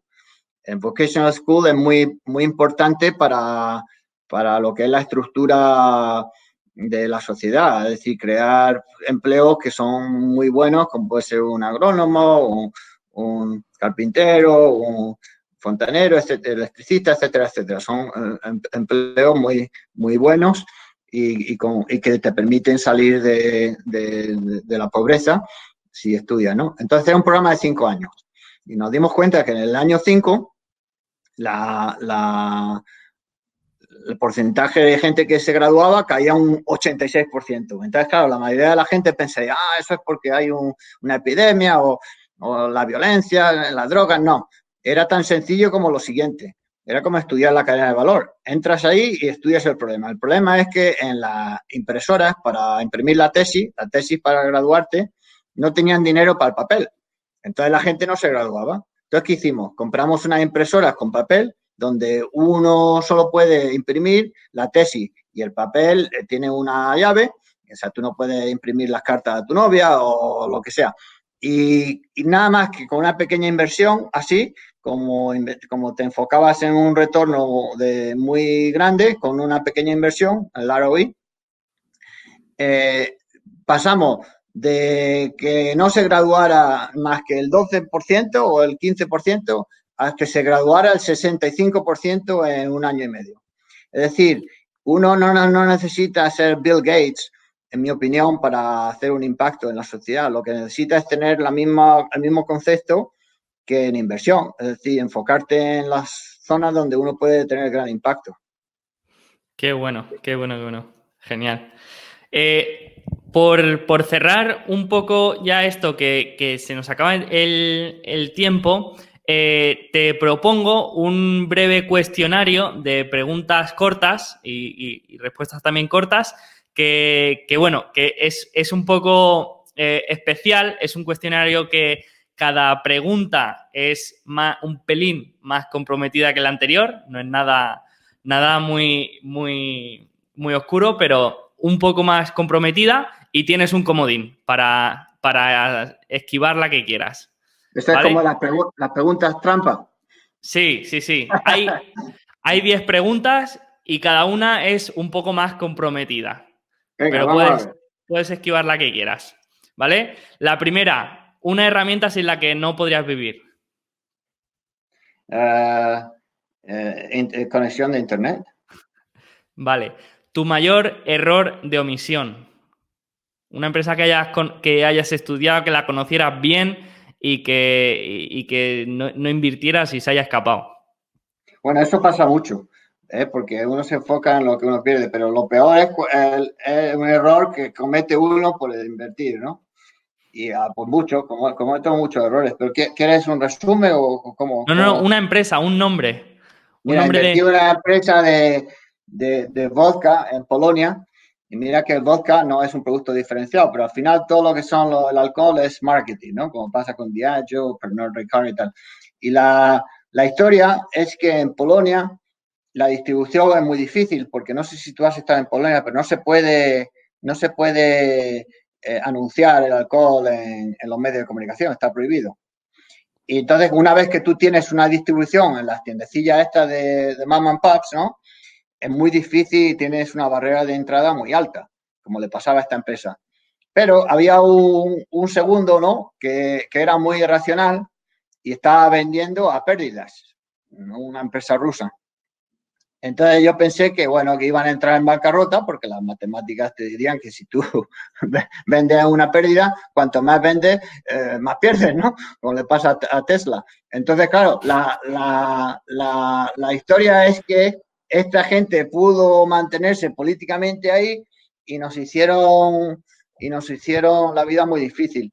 Entonces ahí yo creo que hubiera sido mejor abrir un poco más la mente y no quedarme tan tan enamorado de lo difícil que es realmente distribuir el alcohol en Polonia, que es realmente difícil, pero mirar un poco más la competencia. Así que fue un, error, aunque luego, luego se mejoró, pero sí, son cosas que, errores que uno en principio los tenía que haber cubierto. Vale, pero este, e, este es un error de comisión, o sea, una, una mala inversión. Pero alguna, alguna empresa que, que conociera oh, bien. Y bueno, ya te he dicho que mi coeficiente electoral tiene que ser muy bajo. Tú imagínate Tú imagínate que hubiera invertido en, Netflix, ¿no? Hace 15 años, más de, más de, yo qué sé, más de 100 a 1, ¿no? Ah, o en el 2008 cuando estuve haciendo otras inversiones. Realmente yo creo que fue muy difícil para mí, como vosotros sois más jóvenes, igual para vosotros es más fácil, pero para mí es muy difícil eh, analizar el modelo este de network donde uno se está haciendo más fuerte, pero realmente no está ganando dinero, ¿no? Como le ha pasado a Netflix durante tantos años. son negocios con una capacidad de, intensidad de inversión muy alto, que normalmente son negocios donde uno como inversor gana menos dinero, hay menos free cash flow, tienes que invertir muchísimo dinero. Y yo creo que ahí pues nunca lo he entendido muy bien. Y pues bueno, pues eh, ahí pues la verdad es que cuando me mira en los últimos 15 años dices, pues vaya, qué tío más cebollón que no he metido en Netflix. Pues, y, pues más estando ahí al lado de Hollywood. Estando al lado, ¿eh? Mira que, ah, pues eso no te da ninguna ventaja. Vale. ¿Asignatura que más odiabas en la carrera? O del CFA, el tema que menos te gustara del CFA, por ejemplo. Bueno, el CFA es muy, no sé si vosotros lo, estáis haciendo los exámenes esos, pero me, lo tuve que estudiar de tal forma que decir, no pienses lo que ellos quieren preguntar, que entonces fallas. Era como cuando hice yo el test aquí de conducir en Los Ángeles. Me preguntaron, ¿lo quieres hacer en inglés o en español? Y dije yo, dámelo en inglés, que lo que queréis decir en español no lo entiendo. Es decir, como estaba en el Spanglish este, digo, si me tengo que analizar qué es lo que realmente quieres preguntar, con la gramática que estás utilizando y al final no, no me hubiera sacado carne de conducir. Yo creo que con el CFA es muy parecido. Si te pones a analizar de forma práctica la pregunta, fallas. Pero ¿había algún tema que no te gustara especialmente? Eh, eh, los más burócratas, los, que más, los que más tienen que ver con la administración. Yo tengo muy poca, ¿cómo se dice eso? Muy poca tolerancia para todo lo que es administrativo o sea, entiendo que más la, parte de ética y, y la parte, la parte regulatoria, cuando tienes que hacer el plan ese para el, jubilado y todas las cosas que escribí, todos los ingredientes. A mí no me gusta invertir con recetas. Es decir, tienes que poner 30 gramos de azúcar y si no pones 30 gramos de azúcar ya no sale bien. Yo creo que uno como inversor tiene que tener un ambiente más abierto tener un patrón tan cerrado como, como esa estructura, que me parece que es el tercer nivel del CFA, ¿no? Que tienes esa especie de patrones ya preconcebidos de, de crear esas pólizas, ¿no? Que crea la póliza para el inversor con 45 años, la póliza para el tal, como si fueran una fábrica de galletas. Yo no tengo tolerancia para, para esa poca, para esa, para esa estructura de cajas cerradas. Vale. Una empresa que te gustaría dirigir. ¿Sabes qué pasa? Que yo creo que si. Yo creo que ahí tomo un poco las palabras de, Warren cuando dice tiene que ser tan buena que incluso un cebollón como yo no la pueda pagar. O sea que imagínate que tú me pones a, de CEO de, de Glen Air. Es que vamos, como tiene una cultura tan fuerte, yo no tengo que hacer prácticamente nada. Lo único que tengo que hacer es dejar que la gente haga lo que son buenos, ¿no? Que, es el problema con muchos CEOs. Como tienen un ego tan grande, ellos quieren ser los reyes del, terreno y cuanto más y cuanto más quieren interferir, peor, peor es para la empresa. O sea, yo creo que si tienes una empresa como te he dicho, Glen o Costco, cuanto menos yo interfiera, mejor para todo el mundo. Vale. Una empresa privada que te gustara que fuera pública, o sea, que pudieras invertir. Esa, esa sería Glen privada y la pública hubiera sido Costco. No, no, me refiero a una empresa que, sea privada que te gustaría que fuera pública para invertir en ella. Bueno, Glen es privada. Vale. El primer libro que leíste dos veces. Ah, eso es muy importante que lo dices, ¿eh? porque en mi opinión es mucho mejor leerte un buen libro varias veces que, muchos una vez. Ah, pues el primero que leí dos veces me parece que fue eh, el, el Intelligent Investor, ¿no? De Graham Mandel, me parece. Quizás fue en el 2000, me lo leí. Vale. Siguiente pregunta. ¿Es el mercado eficiente? Bueno, ahí es lo que tú decías antes de la sabiduría del, grupo, ¿no? Individualmente hay mucho comportamiento irracional, pero cuando lo pones en el grupo, eh, comportamiento suele ser más ah, ah, racional de lo que uno pensaría. Y yo creo que eso tiene que ver con, los libros esos que hacen, no sé si te lo has leído, que hacen, eh, tú le preguntas si tienes un aula de, yo qué sé, 30 estudiantes y le preguntas a cada uno lo que piensa en un número, individualmente hay mucha disparidad, pero al final ¿no? ¿Cuántos caramelos hay en esta jarra, no? Y cada uno dice un número, pero al final la media del aula está muy, muy parecida a la realidad. Yo creo que en el mercado incorpora muy bien de forma como compleja, como sistema complejo, incorpora muy bien la información que existe en ese día, ¿no? Pero bueno, como es un sistema complejo, pues está evolucionando continuamente. Vale. ¿Qué acción le recomendarías a tu peor enemigo? eso, eso, eso conlleva a que quiero que mi enemigo pierda dinero. Pero yo creo que eso es mal, karma. ¿eh? incluso, incluso podría pasar que, mi cerebro me, mi cerebro me perjudique y, piense que le estoy haciendo mal y luego gana un dineral, ¿no? Sobre todo hoy en día con estas empresas que cuanto más dinero pierden, más van, ¿no? Como imagínate imagínate Hertz el otro día, ¿no? Entra en bancarrota y el stock sube un 200%. Entonces le dice a tu amigo, a tu enemigo, compra esa que está en, bancarrota, lo piensas tú, ¿no? La compra y gana un 200%. Entonces, creo que estamos un poco en un mundo al revés, ¿no? Hay que tener cuidado porque tú deseas a, a tu enemigo y yo creo que al final uno, uno tiene que hacer el análisis independientemente, igual, independientemente que sea tu enemigo o tu amigo, porque si no, al final empiezas a comportarte de forma perversa. Bueno, e, es, una manera eh, un poco más divertida de preguntarte qué empresa crees tú que, es una burbuja o qué empresa crees tú que, está muy inflada. Antes has dicho Tesla, no sé si, puede ser una de la lista. No lo sé, pero lo que, lo que sí eh, te digo es que ah, yo creo que al final a largo plazo uno no puede tener un modelo de negocio donde no se gana dinero independientemente de que el acceso a capital hoy en día sea prácticamente ilimitado. Pero si tú estudias la historia sabes que el imprimir dinero no crea prosperidad. Es decir, yo prefiero enfocarme en modelos de negocio donde hay flujo de caja que uno puede contabilizar, ¿no? Vale, vale, vale. Eh, lo que menos te gusta de tu trabajo. Esta es la penúltima ya. Eh, no tengo tolerancia a, yo creo que esta es de las muchas debilidades que tengo, pues esto también. No tengo tolerancia a las gestiones administrativas, es decir, a, a mítines que sean de, reglas o mítines que sean de hablar de, de yo qué sé, de responsible investing o de compliance o de cosas administrativas. Yo prefiero que la hagan otro. Yo, yo me gusta más leer eh, modelos de negocio y pasar mi día leyendo solo. Vale. Última. ¿Trump o Biden? ¿Sabes qué pasa? Yo creo que en todos los países, incluido España, estamos en una etapa política en la que en vez de tener una alternativa constructiva, yo creo que es triste como decir, ¿qué prefieres que te corten el dedo o el brazo, no? que realmente hay dolor, hay dolor. Eh, yo creo que, vivimos una, una, época un poco desafortunada.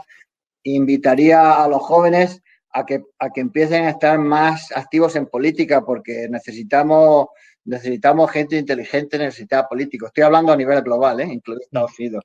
Necesitamos talento, necesitamos gente que, que, que tenga buenas ideas y, aquí en Estados Unidos, entre lo que es los millennials y Generation Z, la generación Z, es que el 55% de la población, ¿eh? O sea, realmente los líderes tienen que venir de ahí, sobre todo las ideas pragmáticas, el, pensar en la sociedad, el, medir el Producto Interior Bruto no en números, sino en calidad de vida, etcétera, etcétera. Yo creo que en vez de esos dos personajillos que tú me has dicho, yo, yo le voy a dar la vuelta a esto, ¿no?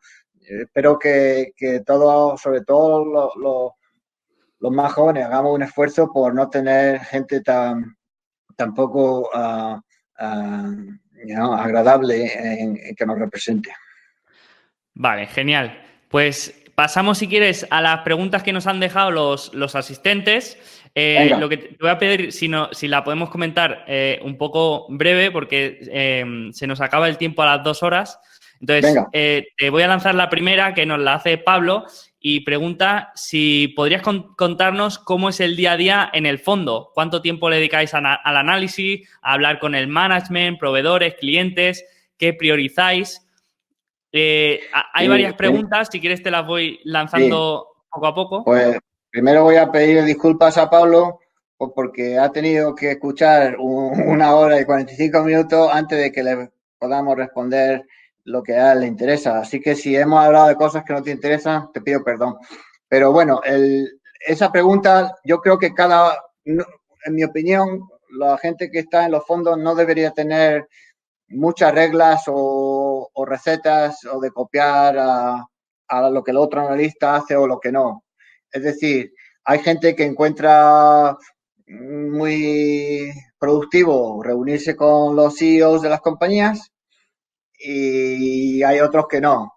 Hay gente que prefiere estar leyendo todo el rato y no hablar con analistas del sell side y hacer su propio análisis y otros que prefieren hablar con analistas del sell side para ver dónde está el consenso y tal. Yo ahí soy un poco pragmático. Yo lo eso lo copio de la filosofía, sobre todo la filosofía, la historia de la filosofía de Estados Unidos, donde uno tiene que estar abierto a, a cualquier cosa, ¿no? Como pasaba antes con lo de la música que he dicho, a cualquier influencia. Y yo, si alguien me dice, mira, si hablas con esta persona, yo me reuní con él, no sé, hace tres años y creo que deberías hablar con él. Pues, pues, pues, independientemente del título, me voy a reunir. Ah, así que en ese aspecto soy bastante más abierto a, a como otras personas que dicen, ah, que si no hablo con el presidente de la compañía, entonces no hablo con nadie, que tienen más que ver con egos. Realmente los presidentes de las compañías como son gente de ventas, están muy entrenados para hablar y no decir nada muchas veces. Entonces yo creo que es mejor reunirse igual con gente que son los que hacen el trabajo del día a día a la hora de conocer la, empresa mejor, ¿no? Como hablaba antes de la teoría de la relatividad, de hablar, de conocer a los distribuidores, a la cultura, a, los dueños, a, lo que motiva a la gente de dentro, etcétera, etcétera. Vale. Después pregunta también ¿qué consejos le darías a alguien para llegar a, una, eh, a un fondo como Aristóteles eh, hoy en día, tanto con, como con soft skills como con formación? ¿Qué consejos le darías? Si CFA, Masters o, más buscar experiencia. El, CFA, independientemente de las críticas que haya hecho yo antes, pues es una herramienta que todo el mundo valora. Entonces, independientemente de que estés en Singapur, en Londres, en Madrid, en Los Ángeles, en Nueva York, etcétera, todo el mundo reconoce ese título. Así que creo que está bien tenerlo. Es una serie de herramientas, pero lo más importante yo creo que es aplicarlas, es decir, encontrar, pues esto es como la práctica. Si tú vas a jugar al tenis y ves que el entrenador hay allí le pega muy bien a la bola y le dices, coño, ¿cuánto entrenas? Y te dice seis horas al día y tú haces una clase cada semana, pues realmente, por mucha raqueta que tengas muy buena, no vas a poder llegar a ese nivel. Aquí igual, el CFA y todas estas herramientas son necesarias, pero lo más importante es, pues todas las semanas, eh, aprender algo nuevo y lo que he dicho antes, de 1,9,4% todos los meses de improvement, son 26% al año y mil veces a los 30 años. Eh, yo creo que ahí es donde está el truco, es eh, entrenar tu mente todos los días. Y luego ya los fondos, pues uno llega a un fondo o a otro, pues es como el equipo de fútbol.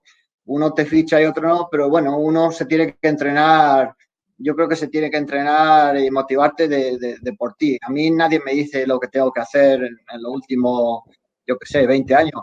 Y después me entreno yo todos los días dándole más y, y, con, esa, y con esa intensidad igual que cuando tenía 22 años. Genial. Y por último, ¿podrías recomendar algún libro para los jóvenes que se inician en el mundo profesional de la inversión? Sí, mucho. Yo creo que lo más importante, en vez de lo que yo esté diciendo, lo más importante es enfocar, y esto lo digo para todas las disciplinas, a los grandes maestros. O sea, si estás en física, pues léete a Richard Feynman, Albert Einstein, eh, Segre, etcétera, etcétera.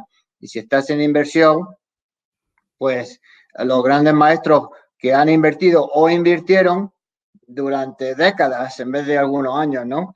Y bueno, pues eso son personas que estadísticamente eran superiores y luego tenían vidas también muy interesantes, como podían ser Seth Klarman, que todavía sigue, ¿no? de Baupost.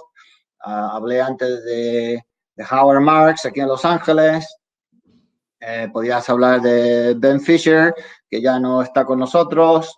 Eh, Charlie, eh, que todavía está con nosotros.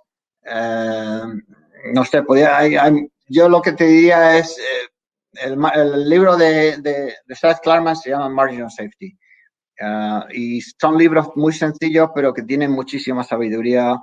Eh, eh, yo creo que es el mejor atajo cognitivo. En vez de tú tener que resolverlo todo de por ti, copia sobre todo formas de hábitos de estos grandes, estos grandes inversores y lo diría igual el de los pintores, de los arquitectos, etcétera, etcétera. En arquitectura, pues Frank Lloyd Wright y Gaudí, lo copiaban todo de la naturaleza. Pues aquí en inversión igual, lo puedes copiar todo de la biología. Genial. Pues gracias Pablo por, las preguntas. Y ahora nos hace una Antonio, eh, que es acerca de la burbuja de los ETF. Si piensas que hay, hay una burbuja en la indexación o como defienden muchos gestores, ¿O tú crees que, no tiene nada que ver estos movimientos de capital tan grandes que ha habido para, inflar acciones grandes, no? Sí, sí, llega un momento en que uno tiene más ETFs que, acciones individuales, ¿no? yo creo que, donde, donde está la burbuja, en mi opinión, es en lo que la gente no sabe lo que quiere. Hay una burbuja en el... es, como, es, como navegar sin, sin, una, sin una brújula. Entonces, claro, lo, primero que tendrías que hacer es, en principio, tener una brújula y saber cómo funcionan las velas. Cómo va el viento. Hay mucha gente que ahora eh, invierte con algoritmos, con, con pues como lo que hablábamos antes de, de, la, de, la, gratificación inmediata y tal, querer el resultado ya, el querer ser rico ya y cosas así. Y la naturaleza te dice que eso lleva su tiempo. Es decir, el interés compuesto es muy poderoso, pero no a corto plazo. Entonces yo creo que la burbuja está en el no saber lo que uno quiere. Yo creo que eso está ligado a estos algoritmos en el que todo el mundo quiere la gratificación inmediata, el, ya, el rico ya, el Ferrari ya, la novia mejor ya, y todo lleva su tiempo. Yo lo que diría es, en, vez de enfocarse en la burbuja del ya, eh, entrenar la mente en el mañana. Genial. Eh, nos pregunta Alfonso, ¿cómo ves el mercado con la situación de las elecciones? ¿Cómo crees que, se van a comportar? Pero, pero bueno, estamos hablando del corto plazo, que sé que, no lo tienen muy en cuenta. Eh, las elecciones de, Estados Unidos? sí, sí, sí, son de aquí eh, unas semanas. Sí, mira, yo eso lo veo desde el punto de vista estadístico, porque no, uno, yo creo que la gente se pone de forma emocional como si estuvieran hablando de un partido político como si fuera su equipo de fútbol. eh, que uno normalmente es del mismo equipo de por vida. Yo creo que uno tiene que tener una serie de ideas más pragmáticas en, representación política y no dejarte llevar por el sentimiento de, del día. Pero de forma estadística, si tú miras los últimos 100 años, el 50% del tiempo han estado gobernando los republicanos y el 50% los demócratas. Realmente es un, un, oligopolio de poder donde se alternan de forma más o menos uh, equilibrada. Y yo creo que todas estas cosas que la gente lee a corto plazo son prácticamente eh, no crean valor para el que tiene una visión de 20 años, ¿no? Vale, y última pregunta, toca mojarse un poco. Eh, ¿En qué empresa tienes más convicción a largo plazo? Yo creo que la mejor empresa es el, uno mismo.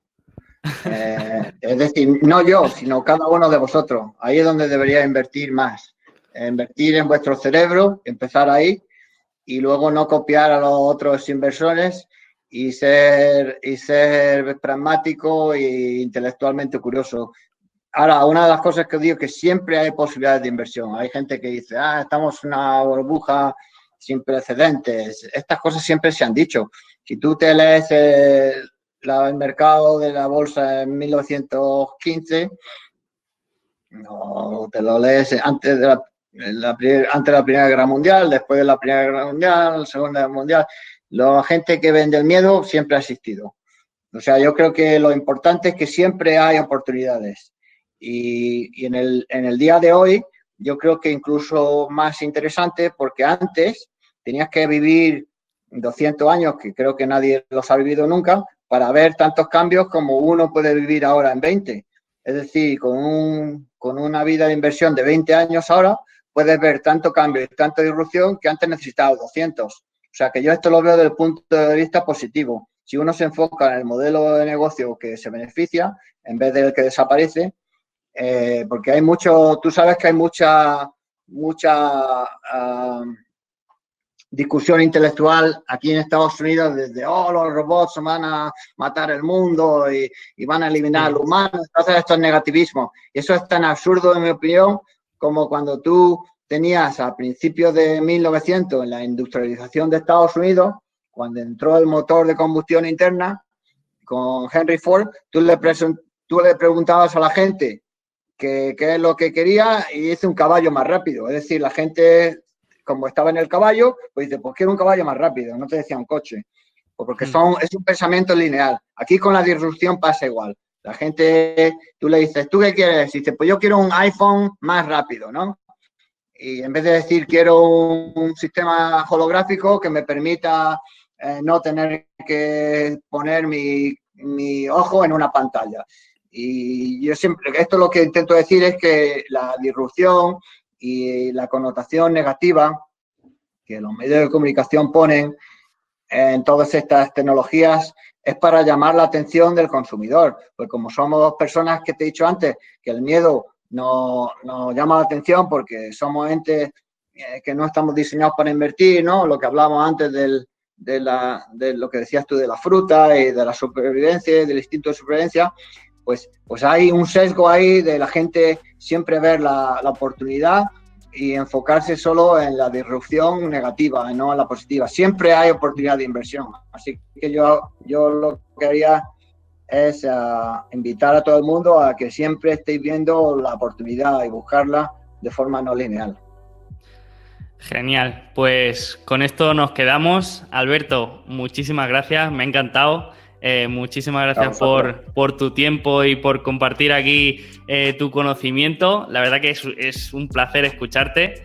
Así que nada, muchísimas gracias y nos vemos en la próxima. A vosotros, un placer. Saludos.